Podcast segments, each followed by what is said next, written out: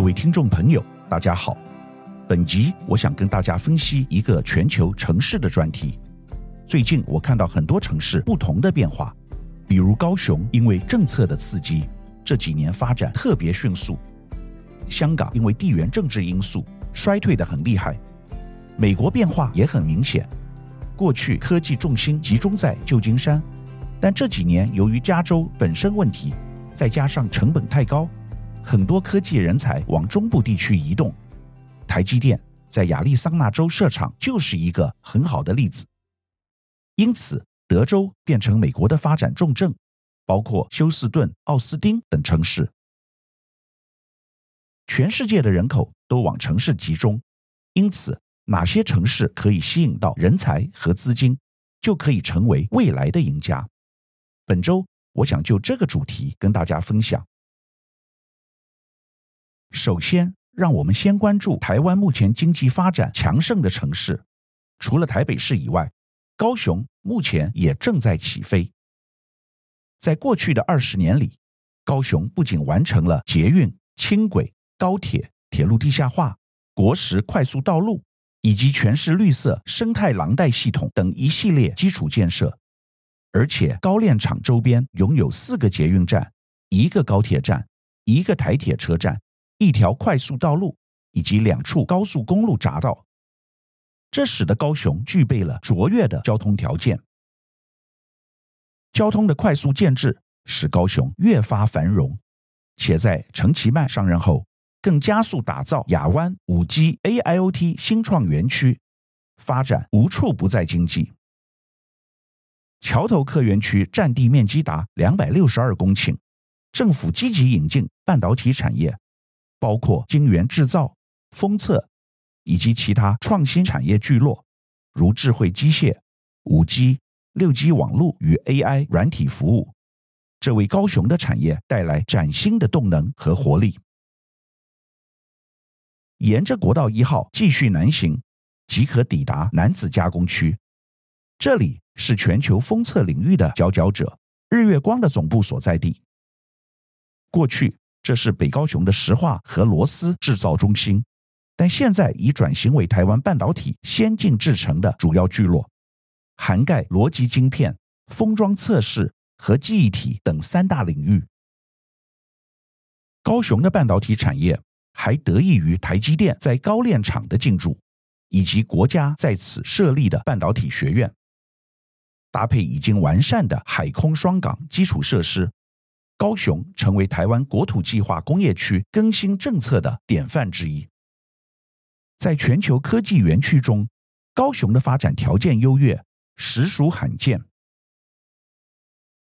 除此之外，高雄近期因多场演唱会，地位更加水涨船高。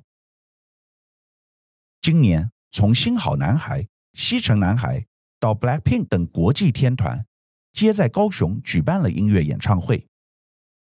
最为引人注目的是，英国摇滚天团 Coldplay 在十一月十一日和十二日两天，连续两晚在高雄市运主场馆举办热闹的演唱会。据高雄市政府 AI 大数据即时系统监测，现场场内外同时间最高人数一度达到八万六千五百零五人，刷新了市运主场馆的观众人数纪录。两日的演唱会吸引了超过十七万人涌入世运主场馆，周边商圈和夜市业绩至少成长了三成，市区的订房率更达到九成，观光产值达到新台币五点五亿元。这次的演唱会预估将带来约新台币五点五亿元的观光产值。截至十一月中旬的统计显示。高雄已成功举办了超过五十二场演唱会，吸引约九十二点五万人次参与，这为高雄带来了超过二十三亿元的观光效益，让人更加期待明年 Ed Sheeran、Rod Stewart 等国际巨星莅临高雄开唱所带来的演唱会经济。除了台湾之外，再来看看其他亚洲地区的城市，有进步的城市，必也有衰退的城市。香港就是其中一个衰退的案例。过去，香港由于其独特的地理位置和历史背景，成为亚太地区不可或缺的贸易与金融中心。香港最引人瞩目的特点之一，是其地理位置极为靠近中国大陆，但却同时保有独立的司法体系以及一定程度的自由和法治。这使得香港成为外商进入中国市场的跳板和转口港。吸引众多外国公司在此设立区域营运中心和进行投资。近年来，由于中国大陆限制香港的政经独立性，再加上中美冲突的升温，外资纷纷开始撤出香港，导致其金融中心地位逐渐下降。自从香港回归中国以来，欧盟每年都发布有关香港的报告。二零二二年的报告显示，约有十二点五趴的外资已将区域营运中心移出香港，但同时，在香港的中国大陆企业增加了十七点五趴。值得注意的是，在香港设立区域总部的中国大陆公司数量持续增加，首次超越了在香港设立区域总部的美国公司数量。这表明中国大陆企业在香港的角色日益强大。截至去年六月，香港营运的美国企业数目降至一千两百五十八家，这是连续四年的下降趋势，也是自二零零四年以来的新低。然而，对欧美国家而言，香港其实仍然保持着吸引力，其中包括低税收、成熟的金融市场和完善的基础设施。尽管有相当数量的外资离开。仍有海外企业选择在香港进行营运。举例来说，杜拜商会于今年在香港设立办公室，目的在于促进中东市场与中国大陆市场的合作。由于中国大陆与中东之间的关系越来越密切，香港因此受益，处于有利的位置。这显示香港作为区域商业和金融中心的地位。仍具有一定的优势，吸引着国际企业进驻。尽管香港当局积极吸引外国投资，但根据私人财富管理协会和 KPMG 中国的一项调查显示，二零二二年香港私人银行和财富管理公司的资产管理规模，相较于二零二一年下降了十五趴，而资金净流入则下降了约八十趴。香港经济面临困境，股市也呈现不乐观的局面。在中国大陆收紧管控力度和中美冲突的影响下，香港恢复昔日荣景可能面临着极大的挑战。反观近期被视为新金融中心的新加坡，近年则被认为是发展亚洲业务的新据点。经历了二零一九年的反修例运动。二零二零年实施的港区国安法，以及历时三年的疫情冲击之后，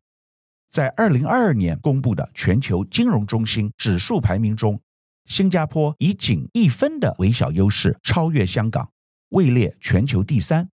而香港则排在全球第四。在亚太地区的排名中，新加坡则高居第一，这也反映了近年来香港在政治动荡。法律环境以及全球疫情等方面的影响，对其作为金融中心的地位产生冲击。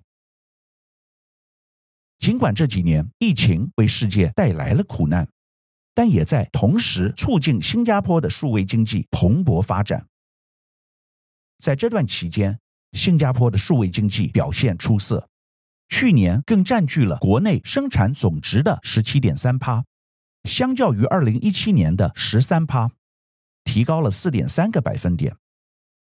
在过去的五年中，数位经济的增值对新加坡经济的贡献从五百八十亿新元增至一千零六十亿新元，几乎翻倍增长。撇除因地缘政治因素而崛起的城市，近期由于台积电前进日本熊本县菊阳町设厂。以致当地出现地价大涨、人才供不应求的情况。台积电在九州熊本县投入了约八十六亿美元的资金，建造一座晶圆厂，目前工程正在如火如荼地进行。由于受到台积电在熊本设厂的影响，周边城市如菊阳町的地价也因此暴涨。连带的，台积电贴出的工厂清洁广告时薪高达一千四百日元，这在当地被视为一种破格待遇。相比之下，熊本市中心的企业一般给的时薪仅约一千日元左右，可见台积电提供的时薪明显高于当地平均水平。根据报道，位于熊本县的大金町紧邻菊阳町，地价上涨了三十二点四趴，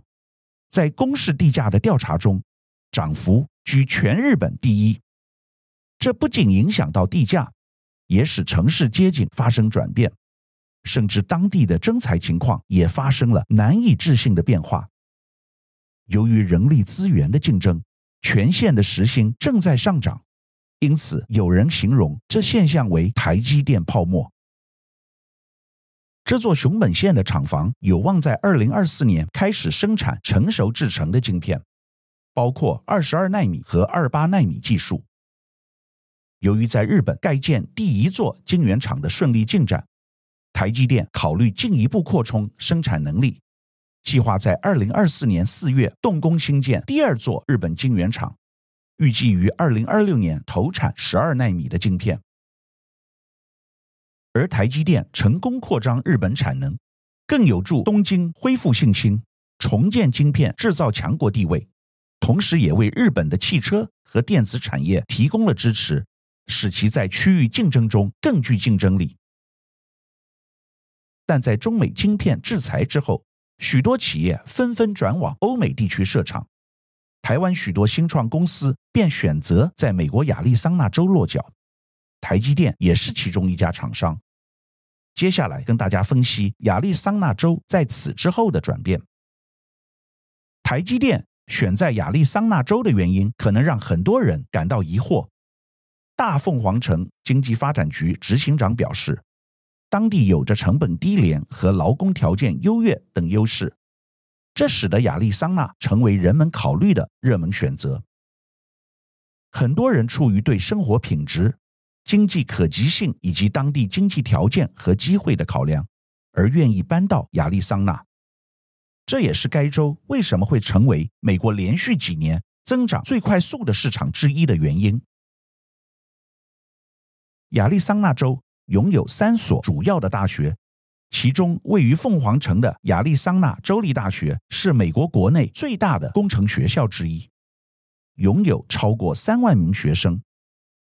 该大学与美国国防部和美国太空总署保持着良好的关系，并参与相关的太空和国防计划。此外，位于图森的亚利桑那大学同样参与了相关的航太计划。这些大学的参与不仅提供了对相关行业的高水准人才培养，也促进了与政府机构、国防机构以及航太业界之间的良好合作。这些合作有助于推动科技和工程领域的创新发展。亚利桑那州临近加州和墨西哥，加州是全球第五大经济体，墨西哥则是一个快速发展的生产基地。因此，许多人将亚利桑那州视为最适合经商的地方。台积电在亚利桑那州设厂，为该地带来了约三千五百个就业机会，同时为当地的许多工程师创造了高薪工作。每个就业机会通常还能带动五个间接的工作机会，因此，至少在未来十年。台积电在亚利桑那州的设厂，预计将创造高达一点五万至两万个工作机会。这对于当地经济和就业市场都将带来显著的正面影响。台积电在亚利桑那州盖建先进的四奈米晶圆厂，其实面临了一些挑战。技术劳工的短缺导致了第一家工厂的投产推迟一年，预计要到二零二五年才能达到投产的目标。这反映了当前半导体行业普遍面临的人才缺口和技术压力。此外，有来自美国籍员工的反馈，包括抱怨工时过长和职场文化，强调服从长官指挥等问题。建筑工人也表示不满施工现场的混乱。这些问题可能部分来自于东方和西方文化之间的差异，导致在管理风格、工作习惯和价值观方面出现了一些不适应的情况。因此，未来当地的经济发展及就业状况仍有待持续关注。台积电的积极设厂，使得许多城市受惠，不止刚刚介绍的熊本和亚利桑那。据报道，台积电于今年八月初宣布，拟在德国东部科技重镇、有“系萨克森”之称的德勒斯登设厂。德勒斯登是德国东部萨克森邦的首府，拥有半导体、汽车、相机和钟表等产业的深厚底蕴。当地还拥有着知名的德勒斯登工业大学，提供充足的人才和供应商资源。近期，一些知名企业如英飞凌 （Infineon）、博世 （Bosch） 和革新也纷纷在这里设厂。透过与台积电等大厂的合作，将促进欧洲在半导体领域的发展，并强化当地的晶片生产能力。德国政府有望在提升区域经济实力、创造就业机会。以及推动技术创新等方面取得积极成果。尽管德国企业在技术和创新方面具有竞争力，但该国整体半导体发展策略尚不明确，与此相关的人才储备、基础建设、法规制度和行政效率等方面仍有待完善。即便德国希望成为欧洲的半导体护国神山，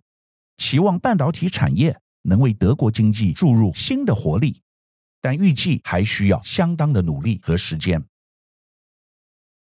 据报道指出，德国政府原计划提供约五十亿欧元的补助，这几乎是台积电在当地的总投资额的一半。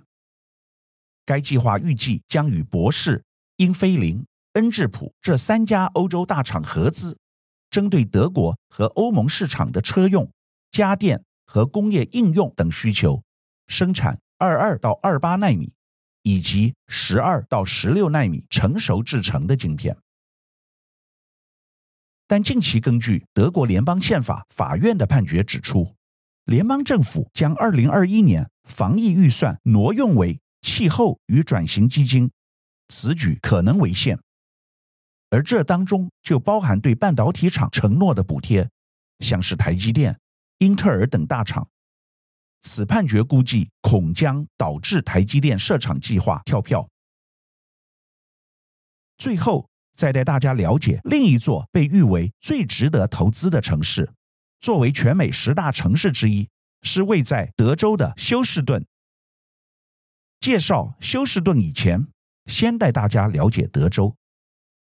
德州以其积极的商业前景而闻名，其中一项吸引人的特点是。不对企业或个人所得进行州税征收，这使得生活成本在德州远低于美国其他地区，成为企业和个人的理想选择。德州的吸引力体现在其惊人的人口增长上，自两千年以来，人口已增加超过九百万，远超过其他任何州。在这一时期，德州的国内生产总值也翻了大约三倍，达到了二点三六万亿美元。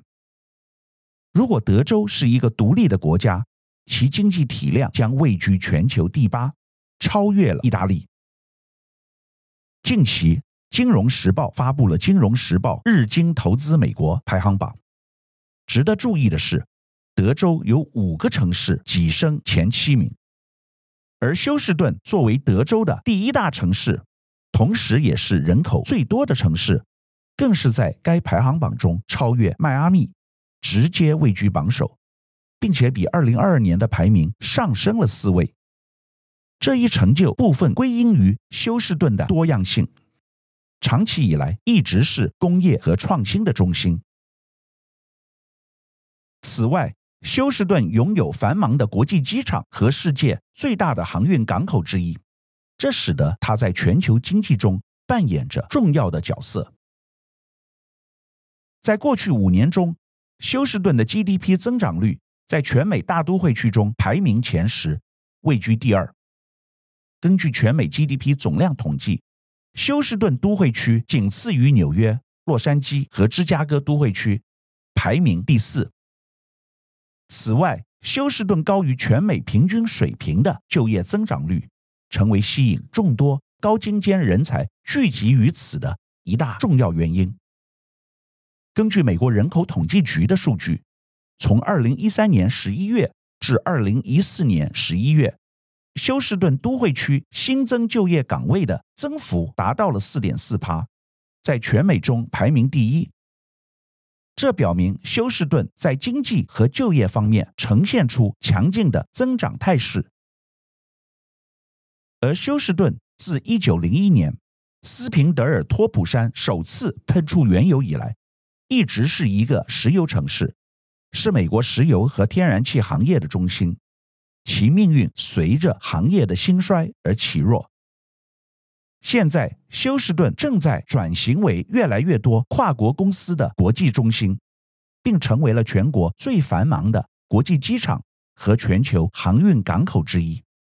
这有助于该城市在第二届 FT Nikkei Investing in America 排名中名列前茅。休斯顿的商业和商业活动地点优势吸引了众多企业，其中包括今年将总部牵制休斯顿的艾克森美孚，以及康科菲利普斯和奥克西登石油等。这些企业的存在，帮助休斯顿赢得了“世界能源之都”的美誉。然而，城市的领导层希望看到休斯顿转型成为世界能源转型之都。这表明城市希望在能源领域的发展中，更加注重可持续性和转型的方向，以应对日益重要的全球能源挑战。休斯顿在转向绿色能源方面，受益于其所拥有的无与伦比的能源技术专业知识，涵盖制造、工程、交易市场和复杂的工业项目管理。这是其成为石油和天然气中心的重要因素。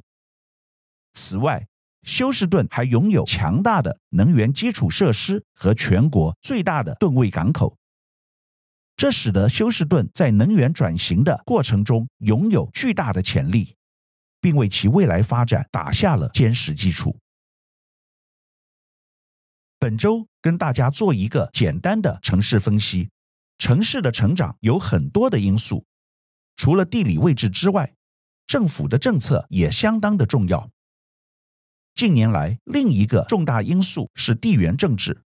台积电往日本熊本投资，带动当地经济起飞，以及人才大幅度往熊本集中，这是一个很好的例子。台湾有很卓越的条件，但也有缺点，有五缺问题：缺水、缺电。缺地、缺工、缺人，因此未来不能只要求外国人到台湾投资，台湾企业也要积极到全世界去投资。根据本周我们对近期全世界备受关注的城市进行的分析，大家或许可以看到哪些城市在上升的波段，哪些城市又逐渐沉沦。希望我的分析对大家有所帮助。以上是本周我为您分享的趋势，感谢收听奇缘野语。如果喜欢我的分享，希望大家能够订阅、下载，以后直接收听我们的节目。另外，如果您想要留言与我分享您的心得，或是想要听什么样的新闻分析，欢迎到我们的脸书智门 Smart Gay 留言，或是私讯给我。欢迎大家推荐给你的亲朋好友们，邀请大家一起收听。那我们下集再见喽。拜拜。